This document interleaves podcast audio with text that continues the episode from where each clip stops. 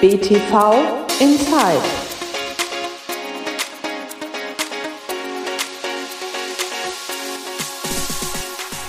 Hallo und herzlich willkommen zur ersten Ausgabe von Inside, dem Podcast des Bayerischen Tennisverbandes. Ab sofort, jeden Dienstag, alle 14 Tage, kommt unser kleiner, aber feiner Podcast auf den Markt. Auf allen üblichen Streaming-Portalen ist er zu abonnieren und zu hören. Und wir hoffen alle zusammen, dass alle Hörer Spaß damit haben. Kurz zu meiner Person. Mein Name ist Daniel Mücksch. Ich bin Redakteur beim Münchner Merkur und der TZ und beschäftige mich da hauptsächlich mit der Welt des Tennis. Natürlich ab und zu auch ein kleiner Ausflug zur Welt des Fußballs. Kommt man als Sportjournalist ja nicht drum rum. Aber ehrlicherweise, mein Herz gehört dem Tennis. Ich bin selber leidenschaftlicher Tennisspieler, habe in der Jugend relativ viel Tennis gespielt, habe dann eingesehen, dass es zu Ruhm und Reichtum nicht unbedingt reicht, habe mich dann eher dem, äh, dem Sportstudium gewidmet und dem äh, Sport gewidmet, indem ich darüber schreibe und ihn beobachte. Und jetzt bin ich sehr froh, dass ich einen Podcast habe, bei dem ich exklusiv von der Base hier in Oberhaching, wo wir gerade sitzen, jeden Dienstag alle 14 Tage mich mit spannenden Leuten unterhalten kann und hoffentlich spannende Gespräche führe, die die große Welt des Tennis beleuchten, aber auch die kleinen Themen, die jeden betreffen, die jeden in jedem Verein betreffen, äh, diskutieren kann und hoffentlich jeder sich aus unserem Podcast was mitnehmen kann. Ja, warum sage ich ständig wir? Wir sage ich, weil ich nicht alleine hier sitze und zum Auftakt Ehre, wem Ehre gebührt, ist bei mir, sitzt bei mir gegenüber BTV-Präsident Helmut Schmidbauer. Hallo. Hallo, Herr Mücksch, grüß Sie. Äh, ich bin sehr froh, dass Herr Schmidbauer Zeit gefunden hat, sich für die erste Ausgabe mit mir zusammenzusetzen. Äh, Wir sitzen hier direkt mit Blick auf die wunderschöne Anlage hier in Oberhaching. Draußen ein wenig bewölkt. Könnte sein, dass heute kein Training draußen möglich ist.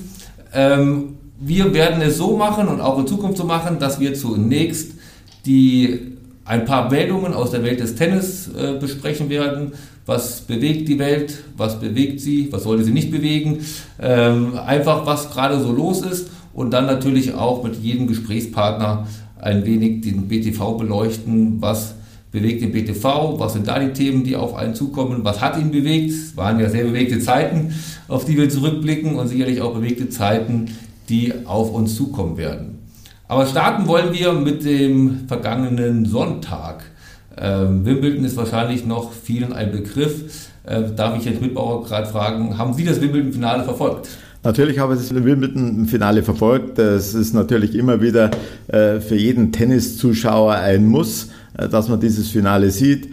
Ähm, hier wird äh, Tennissport geboten vom Feinsten und äh, ja, also ich kann nur sagen, ähm, die Tennisspieler sollten sich äh, solche Finals, solche Turniere, weil sie werden ja auch äh, überwiegend in sehr vielen Sendern angeboten, jetzt sogar in Servus TV das Hamburger Turnier gerade äh, und ähm, ja, ich kann die äh, Tennisspieler äh, nur bitten, äh, sich dies auch anzusehen und dem Tennissport so nachzugehen, dass auch die Öffentlichkeit letztendlich äh, sehr viel Nutzen davon hat. Da muss ich natürlich gleich den äh, Tennisspieler Helmut Schmidbauer fragen. Haben wir mit Novak Djokovic den besten Spieler aller Zeiten gesehen, der das Turnier in Wimbledon gewonnen hat. Ja, also ich finde schon, äh, Djokovic ist eigentlich der Tennisgigant, äh, nicht nur der letzten Jahre, sondern über Jahrzehnte. Und der dominiert auch die Tennisszene. Man hatte mal den Eindruck, dass er kurzen Einbruch äh, hingelegt hat, aber er hat sich körperlich, glaube ich, bestens erholt. Und dementsprechend ist er momentan den anderen Tennisgrößen, äh, Federer und Nadal voraus. Federer einfach, da muss man den Altersunterschied auch nochmal heranziehen. Nadal hat doch körperlich sehr aufwendig gespielt und zahlt dem jetzt Tribut.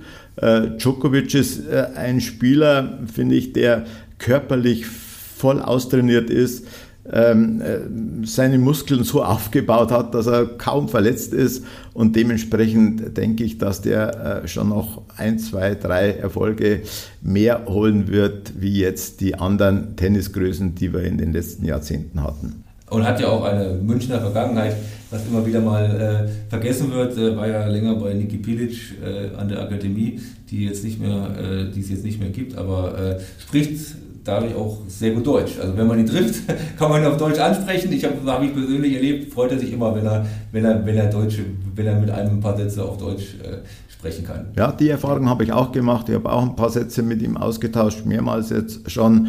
Und wir reden immer von Unterschleißheim. Äh, das ist für ihn doch eine prägende Zeit gewesen. Äh, ja, übrigens ist es schade, dass Unterschleißheim einfach äh, nicht den Standort so gefunden hat, wie es sein sollte. Und äh, ich hoffe, da können wir jetzt hier in Oberhaching von BTV-Seite ein bisschen einspringen. Ja, da gehe ich von aus. Ähm, Deutsch war schon ein bisschen das richtige Stichwort. Äh, ähm, ja, Angelique Kerber mit einem äh, doch überraschend sehr, sehr guten Ergebnis, Halbfinale, da konnte man ja nicht unbedingt mit rechnen. Äh, Alexander Zverev im Achtelfinale raus gegen den äh, jungen Kanadier, wo ich mich stetig weigere, den Namen, den Namen auszusprechen, weil, ich, ihn, glaube ich, noch nie richtig äh, ausgesprochen, ausgesprochen habe. Ähm, ein positiv äh, leicht positives Fazit, würde ich sagen. Oder wie würden Sie es aus deutscher Sicht äh, das Wimbledon-Turnier sehen? Ja, ich würde es schon ein bisschen differenzieren, mhm. äh, weil die Ansprüche eines Zverevs natürlich sehr viel höher sind. Äh, aber vielleicht mit der Angie Kerber, ähm, das ist ein toller Erfolg für sie. Nach Bad Homburg auch äh, Turniersieg Bad Homburg, auch im Wimbledon Halbfinale zu stehen. Ähm, ja, da kann man immer verlieren. Also wer so weit kommt äh, und den Sport kennt, äh, weiß, dass die Tagesform dann auch mitentscheidend ist und vielleicht dann ein Zentimeter äh, in oder out äh, dann über Sieg oder Niederlage entscheidet. Also äh, ich muss sagen, hervorragend, was Angie Kerber gemacht hat. Ich hoffe, dass sie bei den Olympischen Spielen auch mit aufschlägt.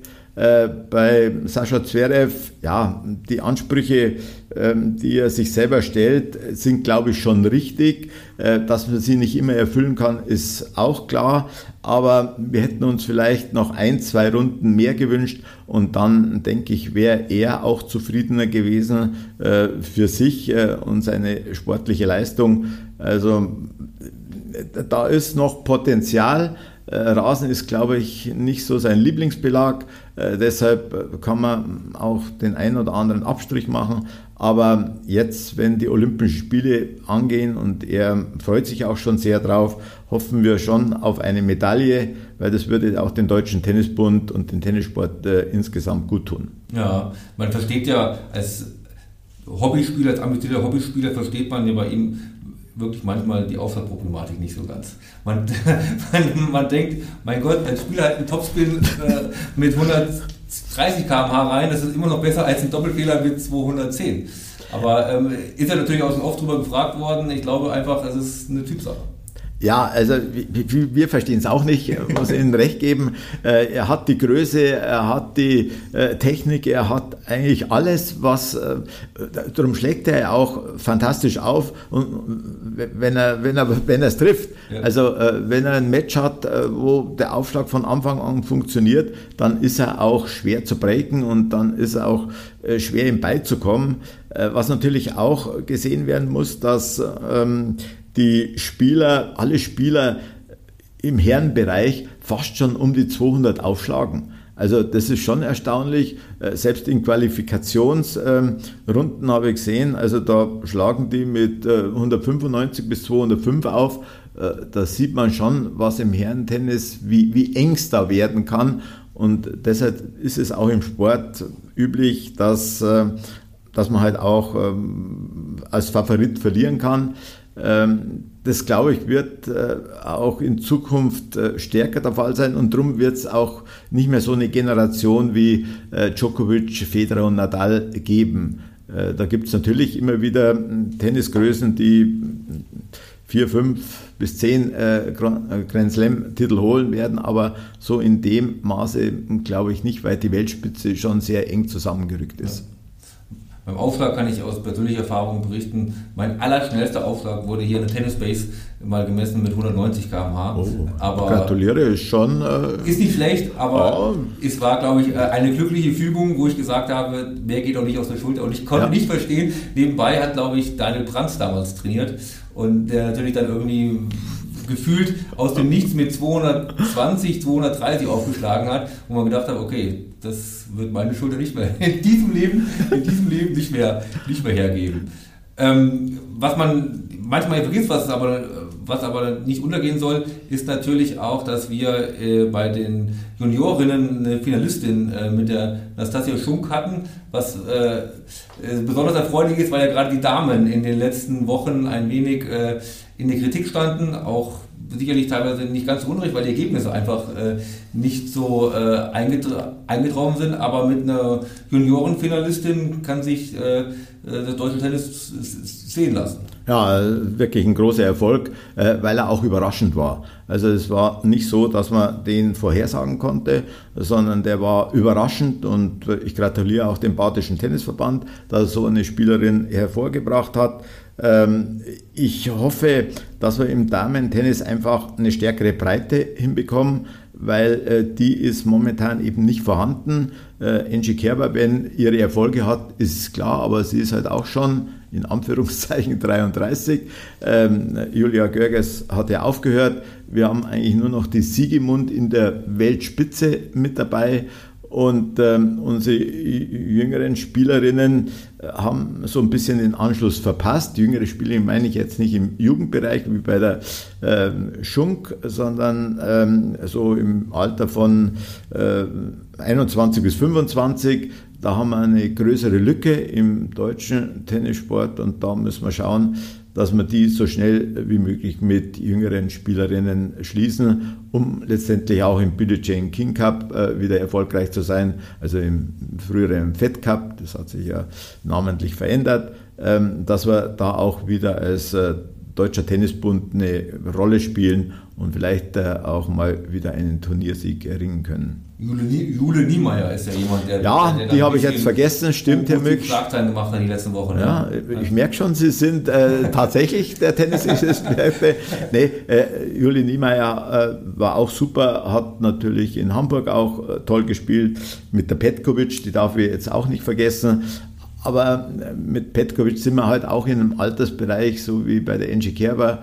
Ähm, und da weiß man auch nicht, wie lang letztendlich die Karriere noch dauert. Und äh, jede ist auch schon ein bisschen unterwegs, äh, sich neben dem Sport weiterhin aufzustellen, beruflicherseits und ähm, vom, vom, vom Tennissport, wie man sich da weiter einbringen möchte. Äh, und da ist, denke ich mal, auch die Zeit dann äh, endlich. Ja, ähm, mit Michael Gläser habe ich vor kurzem über Julie Niemeyer länger gesprochen, mhm. die ja inzwischen bei, bei ihm in Regensburg ist und äh, er war sehr angetan von ihr. Also er meinte, ähm, dass vor allem das Potenzial, das sie noch hat, äh, das, mhm. da, da, war sie war er wirklich sehr angetan und ist ähm, überzeugt, dass, dass da noch was kommen wird. Also ich, ich, ich auch, ich bin auch überzeugt. Äh, noch dazu, ähm, der Gesere ist ja auch ein hervorragender Trainer. Und er hat sich da in Regensburg schon wirklich was aufgebaut, äh, wo im Damen-Tennis äh, in Deutschland so ein bisschen einzigartig ist zurzeit. Äh, genau. Also wir, wir, wir sind sehr froh, dass ähm, Geserer diese äh, jungen Mädels trainiert, weil ich glaube, die haben alle Perspektive. Äh, die müssen halt nur so angepackt werden, ähm, damit sie dann auch erfolgreich unterwegs sind und vor allem dann auch mit allem ausgestattet sein. Und das bietet Geserer und dementsprechend sind wir sehr froh, dass er da unterwegs ist und äh, für den deutschen Nachwuchs jetzt auch ähm, den richtigen Weg gefunden hat. Also würden Sie grundsätzlich jetzt nicht nur beim Damen, äh, Damenbereich den deutschen Nachwuchs äh, gute Zukunftsprognosen ausstellen oder ist es einfach auch so ein bisschen wellenförmig? Weil, wie gesagt, vor, vor, vor sechs Wochen war, lag gefühlt das deutsche Darmtennis, muss ich die uns Medien vielleicht ein bisschen kritisch äh, mit ins Boot holen, lag am Boden, da wurde sozusagen die Apokalypse äh, gezeichnet und jetzt ist auf einmal wieder, ähm, sind wir wieder, gehören wir wieder zu den Top-Nationen. Man hat das Gefühl, es gibt so kaum noch Bereiche dazwischen? Ja, es gibt schon Höhen und Tiefen. Also ich möchte jetzt noch nicht so weit gehen, weil äh, sonst wird gleich wieder gesprochen, alles ist in Ordnung. Nee, das finde ich nicht, dass alles in Ordnung ist, sondern ähm, die Jungen müssen wirklich, und, und deshalb, äh, ich glaube, ich hatte Herr Geserer auch da die richtige Hand dazu, äh, müssen weiter trainieren und müssen weiter gefordert werden, äh, um wirklich äh, Ziele zu erreichen. Äh, dass man jetzt nicht gleich wieder ein äh, Grand Slam-Siegerin äh, hervorrufen werden, ist ja auch nicht nötig, sondern es muss, sage ich mal, eine stärkere Breite vorhanden sein in der Spitze äh, und nicht jetzt mit fünf Spielerinnen, sondern wenn man andere Nationen anschaut, dann sind halt auch da acht bis zehn Spielerinnen unterwegs, die gewinnen können und die erfolgreich sein können. Und da muss auch unser Weg hingehen. Darum bin ich jetzt da noch ein bisschen verhalten und äh, wir sind auf einem guten Weg, äh, alle zusammen. Ähm, auch die Landesverbände versuchen einiges zu tun, aber wir sind noch lange nicht am Ziel. Ja. Mir hat äh, Michael Geserer damals auch gesagt, äh, ich bin mit Top 100 nicht zufrieden. Und er hofft, dass die Spielerinnen auch nicht zufrieden sind. Also schwingt ja ein bisschen mit rein, dass manchmal auch äh, bei, bei, bei Junioren, Juniorinnen das Gefühl der Zufriedenheit ein wenig zu früh einsetzt. Ja, er hat völlig recht. Äh, also wenn er so einen Anspruch stellt, äh, es kann nicht sein, dass immer nur national irgendein Ranking ähm, ähm, ja, als Ziel ausgesetzt wird. Nee, es ist der internationale Anspruch und da ist er eben auch äh, bestens aufgestellt und dementsprechend muss man da auch die jungen Damen ein bisschen fordern und auch fördern, ist ja logisch, aber nur mit ja, mit gut zureden äh, geht es nicht. Also die jungen Damen müssen auch Eigeninitiative mitbringen, um wirklich äh, einen Leistungssport auf internationaler Ebene äh, zu erreichen. Und ich denke mal, es ist im Damen-Tennis auch gut erreichbar. Also da, wenn wir alle zusammen, die kommerziellen und auch die Verbände, gute Lösungen finden, dann glaube ich, können wir in der Zukunft einiges bewegen. Ja, die ähm, Frage, oder besser rum, lassen Sie mich, lassen Sie mich so anfangen, ähm, wir wollen ein, ein wenig weggehen vom großen internationalen, weltweiten Tennis, wollen uns ein bisschen mehr mit dem bayerischen Tennis, mit der Situation aktuell vor Ort ähm, beschäftigen. Ähm, muss ich mit der ganz ketzerischen Frage anfangen. Äh, Ihnen gegenüber, weil wir uns ja mitten in der Wettspielrunde befinden. Ich habe in der BTV-Bilanz bei, bei, bei Ihnen mal nachgeguckt, dieses, dieses, diese Saison. Bis jetzt stehen äh, leider null Einzelsiege und drei Niederlagen zu Buche. Herr Schmidtbauer, was ist los mit Ihrer Form? Ja, ich bin äh, völlig außer Form, äh, Corona geschuldet äh, und auch ähm, der Verbandsarbeit geschuldet, muss ich sagen. Ich habe äh, in meiner Liga seit vier Jahren kein Spiel verloren. Äh, wobei die drei Niederlagen muss man natürlich schon bewerten. Einmal WO, ähm, das war jetzt nicht äh, dem Spiel geschuldet, sondern das war dem geschuldet, dass unsere Mannschaft nicht vollständig war. Und warum war unsere Mannschaft nicht vollständig? Weil ein Mannschaftskamerad äh, statt äh, zu uns auf die Anlage gefahren ist, zum Gegner gefahren ist. Und dementsprechend hat äh, die Mannschaft natürlich Protest eingelegt und dementsprechend ja, wurden die Spiele dann mit 9-0 bewertet. Hat, keiner von uns hat gewonnen. und äh, zu, zu, meiner Rechtfertigung, nee, aber es war eine harte Zeit. Ähm, die letzten ja, eineinhalb Jahre kann man sagen, wo wir mit Corona wirklich sehr beschäftigt waren und äh, wir sehr viel Zeit in Anspruch genommen haben und uns mehr um Hygienekonzepte gekümmert haben, als dass wir selber Sport getrieben hätten. Also das hat mich äh, stark zurückgeworfen und ja, jetzt muss ich schauen, dass ich heute, also morgen kann ich wieder nicht spielen, weil ich auch wieder verbandsseitig unterwegs bin. es ist eine ganz schwierige Saison äh, heuer für mich und ich hoffe, dass ich die letzten zwei Spiele dann noch erfolgreich sein werde. Da muss ich den Zuhörerinnen äh, aber kurz einwerfen, dass äh, sie, glaube ich, Regionalliga Herren äh, 65 ja. spielen. Also das ist schon, äh, da kann man schon äh, daraus lesen, dass der BTV-Präsident äh, weiß, wie, man, wie man mit dem Tennisschläger, wie man mit dem Tennisschläger umzugehen hat. Ähm, aber nach der Pause ähm, abgesehen natürlich, der sportliche Erfolg trägt natürlich zum Spaß dabei, den man, den man hat, aber ähm, trotzdem kann ich vorstellen, dass es doch äh, bestimmt auch wieder ein schönes Gefühl war. Ähm, Wettspiel äh, aufzustehen, äh, mit den Teamkameraden aufzubrechen, äh, all das, was man die letzten äh, ja, anderthalb Jahre ähm, vermisst hat, oder? Ja, also der Mannschaftssport ist einfach schön, aber auch, äh, sage ich mal, wenn man alleine mal trainiert oder wenn man ein LK-Turnier spielt, also das ist alles äh, wirklich fantastisch. Und wenn wir wieder auf die Anlagen gehen und wir sehen ja auch, wie die Auslastung auf den Anlagen ist, also bei mir im Club, äh, da geht's von 9 Uhr bis äh, 20 Uhr mittlerweile ununterbrochen durch, es wird sehr viel gespielt, äh, sehr viele äh, Jugendliche sind da, sehr viele Erwachsene, Senioren, Senioren, äh, Freizeitspielerinnen und Spieler.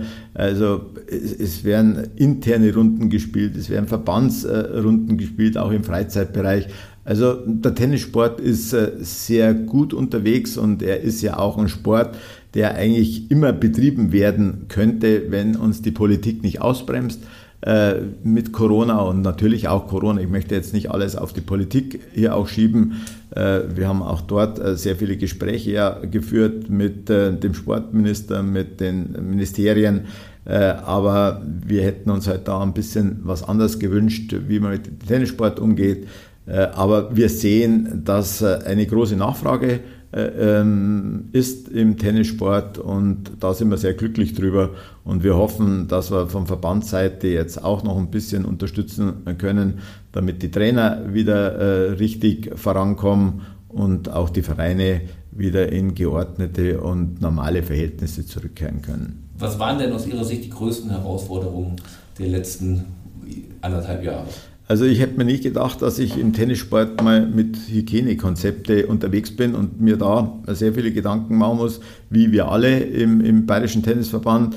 Also ja, das ist für mich völlig äh, fremd gewesen, äh, aber natürlich auch sehr wichtig. Und da gibt es natürlich sehr viele Fragen in Richtung Politik. Ich habe vorher schon ein bisschen kritisiert. Also wenn man dann sagt, äh, ja, wir haben doch den Tennissport freigegeben, ja, das ist eine tolle Meldung, ist eine tolle Aussage, aber wie wurde er freigegeben? Es kommt immer auf das Wie an. Äh, ich kann jetzt auch nicht ähm, Damen und Herren äh, draußen äh, hinterm Baum sich umziehen lassen, wenn die Umkleiden geschlossen sind. Wir reden von Hygiene und die Personen und Tennisspielerinnen können sich nicht mehr duschen. Also das widerspricht sich ja alles. Und wenn man äh, dann äh, daraufhin die Politik anspricht, äh, dann, ja, dann wird Verhalten reagiert, missverständlich reagiert und dann auch, wenn man noch darauf eingeht, ähm, ja, sage mal, zu differenzieren zwischen Fußball und Tennis. Das, Fußball ist ein reiner Mannschaftssport, und Tennis ist ja doch ein Sport, wo eins gegen eins oder zwei gegen zwei gespielt wird äh, und das auf einer Fläche von ein paar hundert Quadratmeter, da habe ich einfach kein Verständnis dafür. Und das habe ich immer wieder zum Ausdruck gebracht. Haben, deshalb haben wir auch den, ähm, die bayerische Staatsregierung verklagt. Ähm, aber ähm, eine Differenzierung wurde von den Spitzenpolitikern äh, Herrn Söder und Herrn Herrmann äh, abgelehnt, sondern da musste dann immer eine Gleichbehandlung her. Und das hat mir persönlich nicht so gefallen. Und deshalb haben wir immer wieder auch initiiert äh, gegen die bayerische Staatsregierung. Ähm, und wir sind schon verantwortungsbewusst. Wir wollen nicht mit der Gesundheit der Tennisspieler äh, so mm, großzügig umgehen und, und, unverantwortlich umgehen, sondern wir wollen schon auch einen Beitrag zu, zu, leisten. Nicht jetzt so wie bei der Europameisterschaft der Fußballer, wenn ich da Wimbledon jetzt das Finale wieder sehe, was da los war, äh, wo Stadien gestürmt werden, wo die Leute einfach, äh, sie können sich ja in den Armen liegen, aber ohne Maske. Also ich finde schon, das Vorgehen muss äh, so sein, dass äh, das Risiko ausgeschaltet wird oder weniger Risiko vorhanden ist. Äh, das geht nicht, aber man muss die Sportarten im Einzelnen auch betrachten und dann ein Resümee draus ziehen und sagen, geht oder geht nicht. Ich glaube, es gab ja auch, ich glaube aus Hessen war es, ein äh eine feste Studie, eine Feststellung, dass, dass glaube ich, nicht ein, äh, positiv, ein positiver Corona-Fall äh, aufgrund einer Infektion auf einem Tennisgelände, auf einem Tennisplatz äh, gegeben hat. Also äh, wenn man sozusagen nicht einen Fall äh, hat. Also, also, es ist, wie gesagt, äh, stimme ich Ihnen vollkommen recht, es ist einfach schwierig, schwierig nachzuvollziehen, mhm. wie lange da auf solche ganz klar Fakten nicht sozusagen Rücksicht äh, genommen worden ist. Ja, da wurde ja auch keine Gleichbehandlung vorgenommen. In Hessen durften sie in der Halle Tennis spielen, in Bayern durften sie nicht in der Halle Tennis spielen.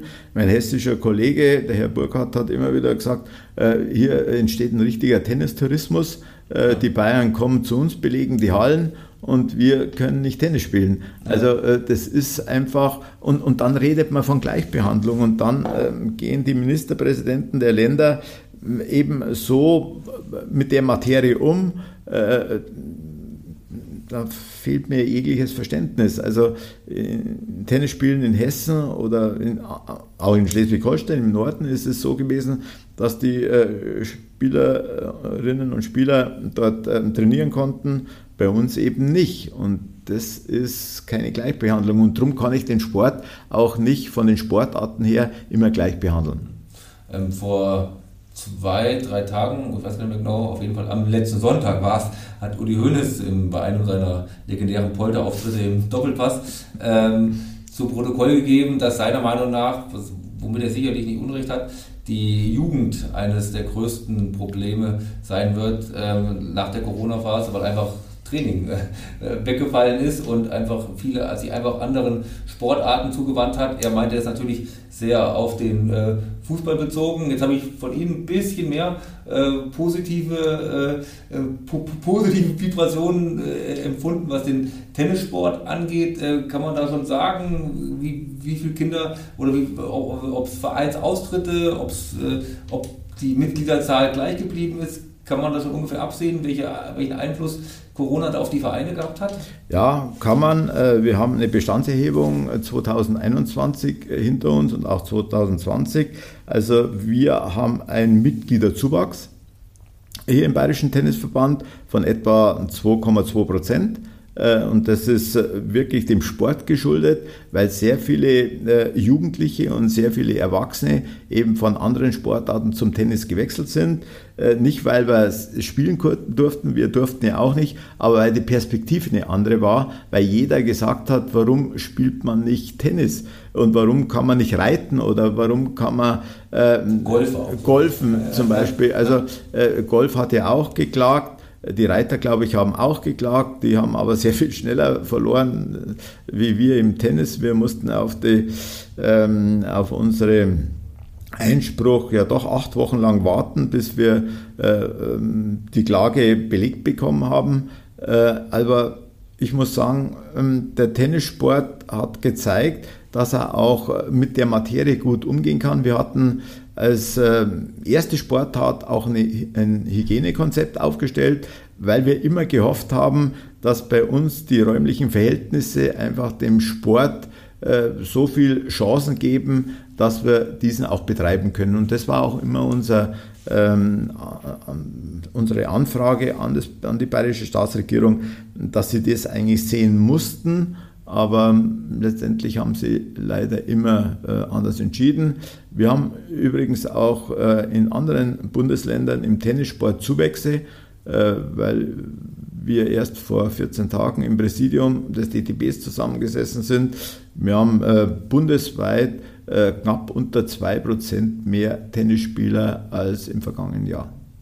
Äh, gilt das auch für die Mannschaften? Also ich kann vielleicht nur mein persönliches Beispiel, meinen tragischen Fall äh, berichten. Wir ähm, spielen Bayernliga Herren 30, hätten gespielt, muss ich jetzt richtigerweise sagen, weil wir doch dann, als es dann wieder losging, kurz nochmal alle zusammengekommen sind und dann aus unterschiedlichen Gründen unsere Mannschaft den äh, äh TC Harlaching in München mhm. äh, aus der äh, zurückziehen, äh, zurückziehen mussten natürlich, wie das so ist, in den Altersklassen.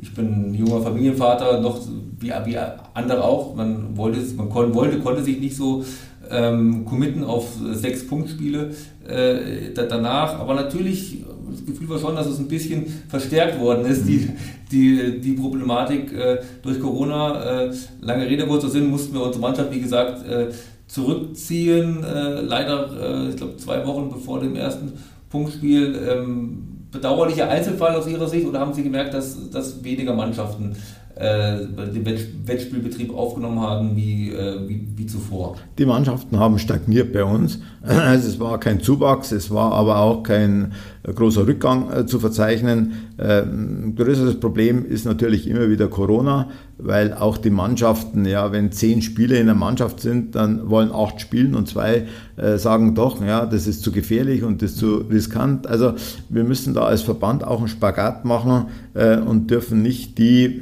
etwas zurückhaltenden äh, Aktiven äh, ganz außer Acht lassen, sondern natürlich ist eine Berechtigung auch da, über Corona nachzudenken und ob wir alles richtig machen oder äh, nicht nur im Sport, sondern in unserer Gesellschaft. Äh, und dementsprechend ja, äh, werden die Mannschaftszahlen jetzt, glaube ich, nicht durch die Decke schießen in der nächsten Zeit. Wir hatten immer einen Zuwachs. Aber seit Corona stagniert es. Wir haben jetzt auch keinen äh, richtigen ähm, Rückgang. Äh, das, da geht es immer um vier, fünf Mannschaften bei 12.000. Also äh, das ist prozentual vernachlässigbar.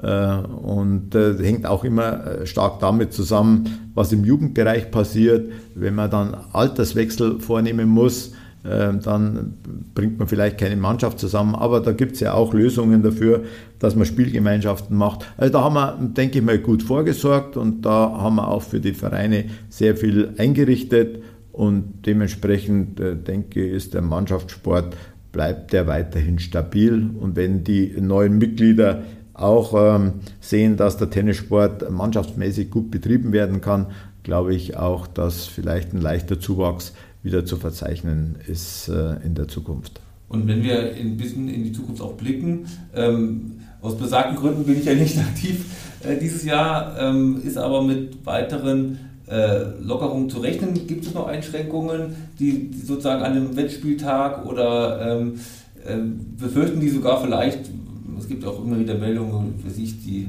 Delta-Variante, die immer um, um, um, um, umhergeist, dass es nochmal wieder in sogar in die andere Richtung äh, gehen könnte und, und, und wieder mehr Einschränkungen auch auf den Sport, auf den organisierten Sport äh, äh, warten. Lockerungen sehe ich momentan nicht. Abstand und Maske wird uns noch weiterhin begleiten.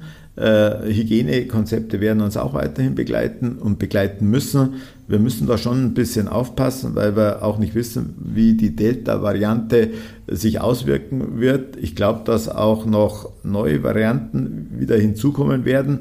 Ich glaube aber nicht, dass es eine vierte Welle geben wird. Also ich glaube, soweit haben wir es im Griff und äh, die Impfungen äh, werden ja auch jetzt rasch nachgeholt und äh, ich hoffe nur, die Bevölkerung äh, im Sport und ganz generell äh, lassen sich auch impfen, weil das wäre, denke ich mal, schon wichtig und da sollte man auch nicht jetzt irgendwelche Risiken von äh, Impfmitteln heranziehen. Äh, also da müssen wir schon schauen, dass wir diesen Kampf auch gewinnen gegen Corona oder gegen andere Mutationen. Äh, und da muss jeder mithelfen, weil das äh, wäre nicht äh, sonderlich gut, wenn sich da ein paar davonstehlen wollen, werden, weil wir auch nicht wissen, was ähm, die Impfungen letztendlich bewirken, ob das ein hundertprozentiger Risikoschutz ist oder ob nicht doch dann wieder jemand angesteckt werden kann. Also da sollten alle das Gemeinwohl vorziehen, um äh, letztendlich gut unterwegs zu sein. Kann man abschließend vielleicht so sagen, der Tennissport ist mit einem blauen Auge davongekommen oder würde man dann den vielen Trainern, Hallenbetreibern, auch Vereinen Unrecht tun, die doch sehr äh, zu kämpfen hatten äh, in, den, in, den letzten Monaten, im, in, im, letzten anderthalb Jahren. Ja, ich, ich, muss sagen, äh, die Trainer, die taten uns besonders leid. Auch die Gastronomie in den äh, ähm, einzelnen Clubs äh, ja, das ist schon sehr schwierig, diese Zeit zu überstehen. Aber auch die Vereine hatten ja Riesenprobleme mit ihren Hallen. Äh, jeder hat noch investiert in Lüftung, in Abstand, in äh, Einrichtungen, in Hygienegeschichten. Also ähm, alle haben darunter schwer gelitten, wirklich alle haben schwer gelitten, auch die Aktiven letztendlich, weil sie nicht so spielen konnten, wie sie wollten. Ähm, die wirtschaftlichen ähm, Probleme, die jeder Verein letztendlich bekommen hat mit einer Halle, ist schon äh, sehr groß gewesen. Äh, die Hilfen sind auch nicht so gelaufen, äh, wie man sich vorstellt, manchmal zeitlich stark versetzt. Ähm, und da haben die Vereine schon richtig gute Arbeit äh, geleistet. Das muss man sagen. Äh, hoher Respekt, wie sie mit der, mit den Problemen alle umgegangen sind. Äh, ich hoffe, dass man sich schnell erholen wird, weil der Tennissport eben ähm, nach wie vor den anderen Sportarten da schon voraus ist, wie wir unterwegs sein können und wie wir die Sportart betreiben. Ja, ähm, da sind wir eigentlich auch schon beim Thema. Ähm, Sie haben ja vor Corona ja schon eine Strukturreform beim Tennisverband sozusagen auf den Weg gebracht, äh, das natürlich sich ein, alles ein wenig verzögert hat aufgrund der doch äh, ja, historischen Lage, kann man, mhm. kann, muss man ja so, so nennen. Äh, das Thema ist jetzt wieder äh, aktuell. Können Sie kurz skizzieren, was Sie äh, bei der Strukturreform im Sinn haben? Wenn ich, was ich mitbekommen habe, geht es ja, glaube ich, auch sehr viel um genau dieses Ehrenamt äh, zu stärken und am Leben zu halten. Ja, das Ehrenamt ist uns sehr wichtig, auch im Bayerischen Tennisverband. Ohne Ehrenamt geht es nicht. Äh, natürlich braucht man ein starkes Hauptamt und das Hauptamt bei uns im BTV ist sehr stark. Wir sind da sehr gut aufgestellt in der Vergangenheit gewesen und auch für die Zukunft. Aber jetzt müssen eigentlich neue Wege beschritten werden. Es hängt nicht nur damit zusammen, dass Corona jetzt äh, in unser Leben getreten ist, sondern nein, es hängt auch damit zusammen, dass wir als Verband sehr viel mehr tun müssen, um die Vereine als Dienstleister auch zu versorgen. Äh, und das ist eigentlich unser Ziel gewesen, dass wir eine Strukturreform äh, angekündigt haben, die auch mit unserem Verbandsausschuss ähm, recht schnell ähm, ähm, vonstatten ging und dann auch äh, umgesetzt worden ist. Jetzt brauchen wir ja den Beschluss noch dazu von den Vereinen und das werden wir auf, der, auf dem Verbandstag, auf der Mitgliederversammlung nachholen. ich denke mal, dass äh, damit auch für die Zukunft die Weichen richtig gestellt werden, weil auch die Spitzenverbände ganz anders unterwegs sind. Ehrenamt ja, aber sie müssen auch mit den Spitzenverbänden kooperieren, kommunizieren. Äh, die ganzen Fördermaßnahmen müssen richtig be äh, betrachtet werden und man kann eigentlich die Ehrenamtlichen mit so vielen Aufgaben gar nicht mehr belasten, weil ich denke, äh, die sind alle im Berufsleben auch mit integriert und müssen dort auch ihr Geld verdienen. Wir sind alle ehrenamtlich unterwegs, vom Präsidium äh, bis zum Referenten äh, im BTV und dementsprechend müssen wir andere Wege gehen, um da eine, bisschen, eine gewisse Entlastung hinzubringen, aber keine Entlassung hinzubringen. Das ist ja für uns ganz und wichtig. Wie kann man sich das konkret vorstellen? Geht es da um äh, finanzielle Bezuschussung, um personelle Hilfe, um personelle Aufstockung oder äh, wie, wie, muss ich mir das konkret vorstellen? Konkret ist es so, dass wir das Ehrenamt äh,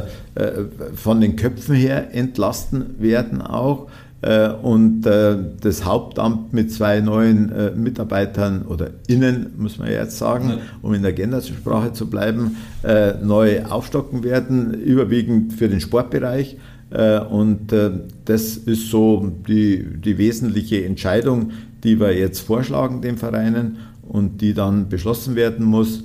Äh, ich gehe davon aus, nachdem der Verbandsausschuss ja einstimmig auch dafür war, dass wir diese Veränderung vornehmen. Es wird auch so sein, dass wir zwei Regionen uns Süd und Nord ist eigentlich von der äh, Organisation her äh, selbstredend, dass wir die so ausstatten und einrichten und dementsprechend wären wir für die Zukunft sehr viel besser aufgestellt.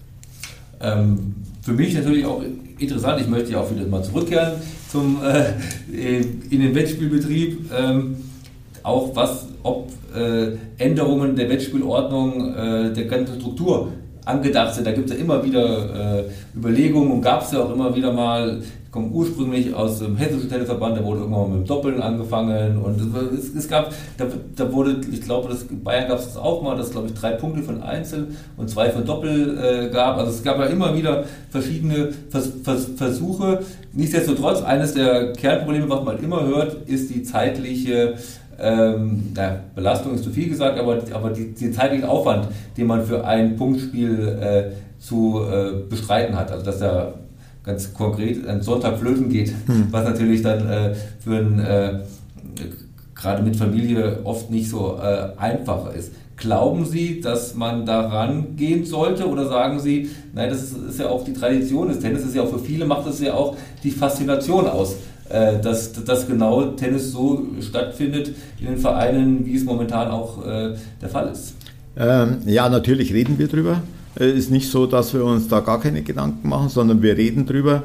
Äh, es gibt ja viele Möglichkeiten, den Tennissport äh, zu reformieren. Äh, das heißt, wir spielen jetzt einen Satz bis sechs. Wir könnten auch einen Satz bis vier spielen. Man könnte dann wieder drei Sätze spielen statt ein Match-Tiebreak. Also es, gibt da schon sehr viele Ansätze. Es gibt auch die Ansätze, dass man das Spiel anders gestaltet, also mit Noet zum Beispiel und, und, und. Also da gibt schon... Der Match-Tiebreak war ja im Endeffekt auch irgendwann mal so. Heute ist das eine Regelung, die heute völlig normal ist. Ge genau, aber ja. was, was denken Sie, was wir für äh, Klagen bekommen haben? Weil, wie Sie es schon vorher richtig sagen, Tennis ist auch eine Tradition und von solchen Traditionen löst man sich ungern. Und ich bin jetzt äh, so, so Mittel äh, ausgelegt, äh, dass ich sage, wir müssen letztendlich auch wieder was Neues finden, um den Tennissport noch attraktiver zu machen, auch für die Jugendlichen, auch für die Erwachsenen, auch für die Seniorinnen und Senioren. Da ist ja auch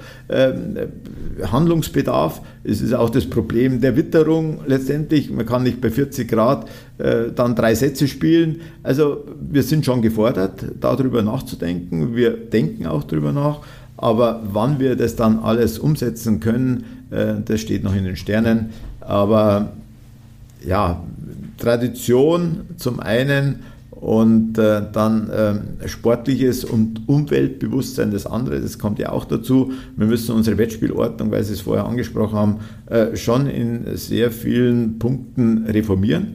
Äh, man kann nicht einfach, wenn es draußen regnet und in ganz Bayern regnet, dann sagen die sechs Mann sollen nach, äh, zum Ort XY fahren. Also das, das funktioniert nicht mehr. Also da müssen wir uns schon anders aufstellen und müssen dann sagen, äh, dafür gibt es ein Telefon und da sollen sich die Mannschaftsführer letztendlich besprechen und nicht hunderte von Kilometern gefahren werden.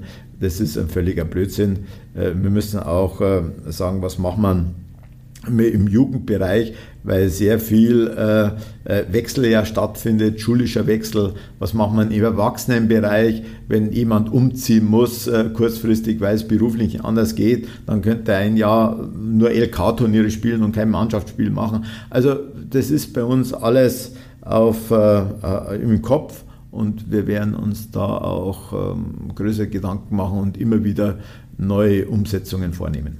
Welche Regel hätten Sie denn persönlich im Kopf, die Sie sagen würden, die würde vielleicht Sinn machen? Ich kann Ihnen meine Regel, die ich ändern würde, die ich, ist eine Traditionsregel, aber die ich trotzdem ändern würde, wäre zum Beispiel der Netzroller beim Aufschlag. Wo ich sage, äh, kann man doch einfach weiterspielen. Wenn man jemanden Netzroller und dann Ass macht, dann äh, glückliche, glückliche Fügung, aber das ist dann, ähm, es, es wäre auch keine Regeländerung, die, die das Zeitfenster jetzt komplett neu definieren würde, muss ich auch zugeben, aber das ist so eine Regel, wo ich immer sage, ja, äh, ganz verstehe ich es nicht. Äh, ganz ehrlich, da ist nichts damit gewonnen. Ja. Also äh, zeitlich, ja, muss ich sagen. natürlich denkt man auch drüber nach und, und wird ja auch schon praktiziert. Äh, wird schon getestet in anderen Ländern, äh, im, im Jugendbereich teilweise, in anderen Ländern, aber auch im Erwachsenenbereich. Also ich stelle mir also da von der Spielform jetzt momentan nichts groß anders vor, aber ich stelle mir halt von der Wettspielbestimmung ein bisschen was anders vor, dass man da nicht so festgefahren sind, äh, was so Spielerwechsel auch anbelangt mhm. äh, und was äh, die Möglichkeit schafft, schnell äh, in den Mannschaftssport einzusteigen. Dann gibt es wieder Fristen, dann gibt es wieder. Wir haben alle IT-Systeme mittlerweile und die IT-Systeme sind ja sehr flexibel und da müssen wir als Verband, denke ich mir, auch äh, mal ein bisschen großzügiger dann sein in der Auslegung von solchen ähm, Wettspielordnungen und äh, Zulassungen zum Mannschaftssport. Mhm. Ähm äh, zum, zum, Abschluss auch nochmal äh, eine äh, mehr persönliche Frage. Manche Zuhörer, Zuhörerinnen mag es nicht wissen, Sie sind ja auch DDP-Vizepräsident seit einigen Wochen, ich glaube inzwischen sogar Monate. Monate, ja. Monaten, genau. Ähm, äh, wie hat sich da Ihr persönlicher Tag Arbeitstag äh, geändert. Ist das einer der Gründe, warum Sie nicht mehr selber so äh, regelmäßig auf dem Tennisplatz stehen können? Ja, ist auch mit ein Grund. Also wirklich, ich hatte nicht gedacht, dass das so viel Zeit in Anspruch nimmt, äh, weil wir in Hamburg auch nicht so gut ähm, hauptamtlich aufgestellt sind wie hier beim Bayerischen Tennisverband. Äh, da hat man äh, Strukturen, da hat man eine Organisation, da hat man Konzepte, da weiß man eigentlich, wo man sofort hingreifen muss und wie das ablaufen muss. Das müssen wir in Hamburg leider äh, einrichten, weil dort immer ein schneller ehrenamtlicher Wechsel vollzogen wird.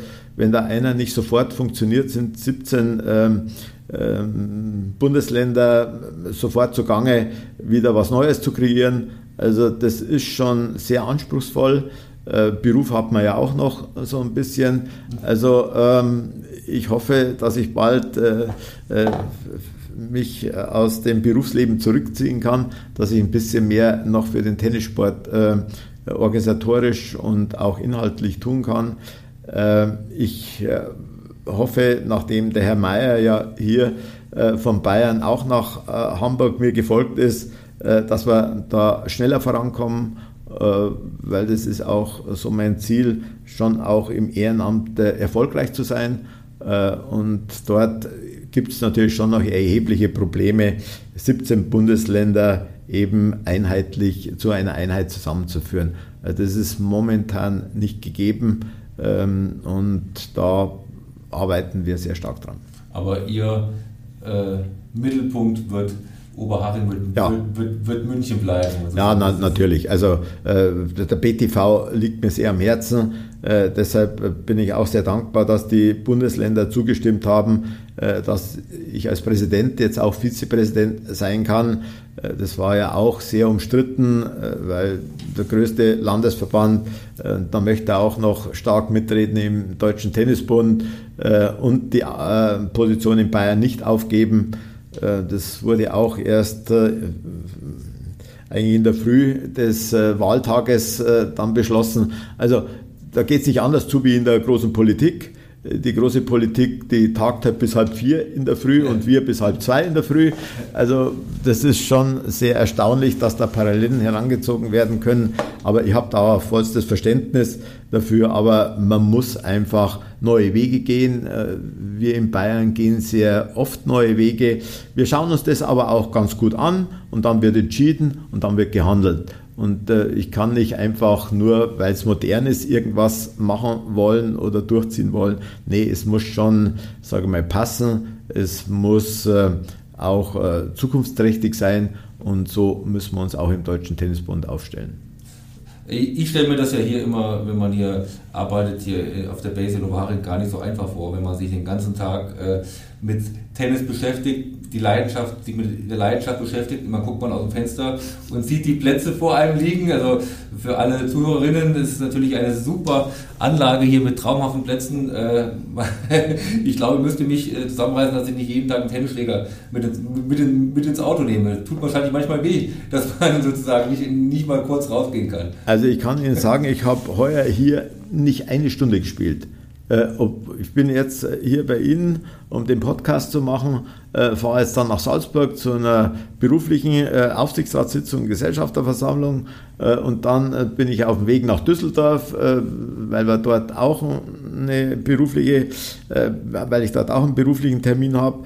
Äh, fliege dann von Düsseldorf nach Hamburg und bin dann äh, beim DTB für zwei Tage, weil wir dort äh, eine Präsidiumssitzung und auch eine Gesellschafterversammlung haben. Also Sie sehen schon, ähm, da, da ist einiges äh, an Terminen steht da an und ähm, ich hoffe, dass wir das noch besser koordinieren können, dass ich dann auch mal wieder eine Stunde da Tennis spielen kann, weil die Plätze sind fantastisch und äh, unsere jugendlichen Internatskinder, leider sind sie jetzt auch gerade wahrscheinlich in der Schule, äh, trainieren nicht und sehr viele sind halt auch auf Turnieren.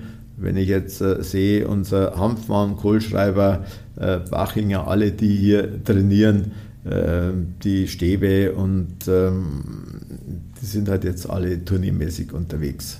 Ja, also, das kann ich bestätigen. Wenn man hier ab und zu mal äh, durch die Plätze geht, dann äh, sieht man doch schon äh, sehr, sehr viel, sehr, sehr gutes Tennis ja. und äh, man erkennt doch einige Gesichter, die man ja. als Tennisfan sonst nur äh, vom Fernseher her gekannt hat. Also das ist wirklich hier immer, ja, immer, immer ein Besuch wert. Nein, nein, also und äh, wir sind auch äh, meistens voll. Also es kommen ja auch hin und wieder mal Spieler vom FC Bayern hier vorbei. Manuel Neuer ist ja so ein Tennisfreak, Kimmich ist so ein Tennisfreak, äh, Philipp Lahm war einer, äh, Sebastian Schweinsteiger war, äh, hat gern Tennis gespielt. Seine Frau, glaube ich, war Ja, mit, I, mit äh, Ivanovic war hier.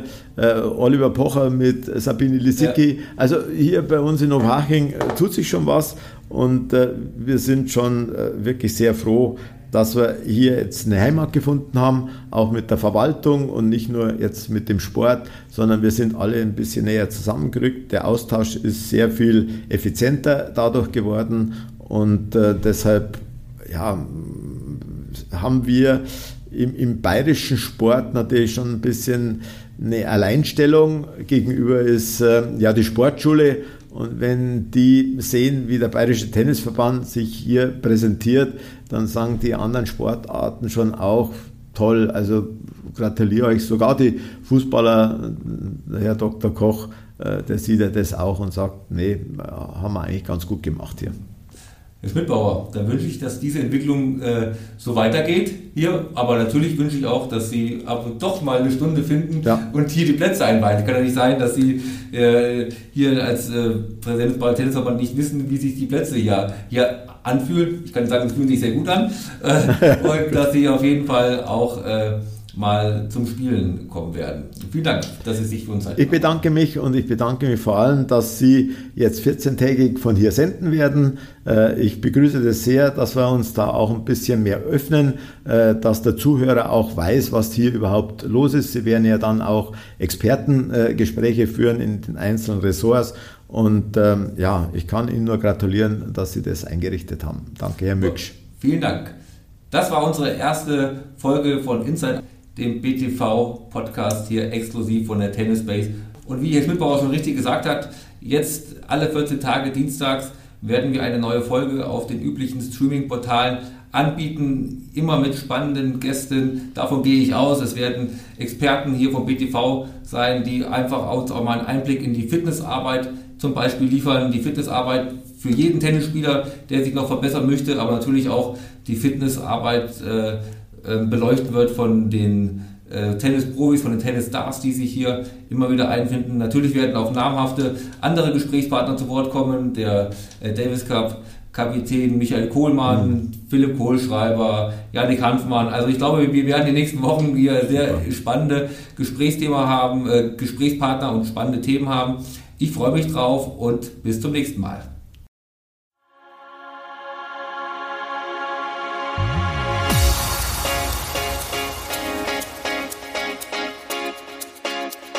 BTV Inside.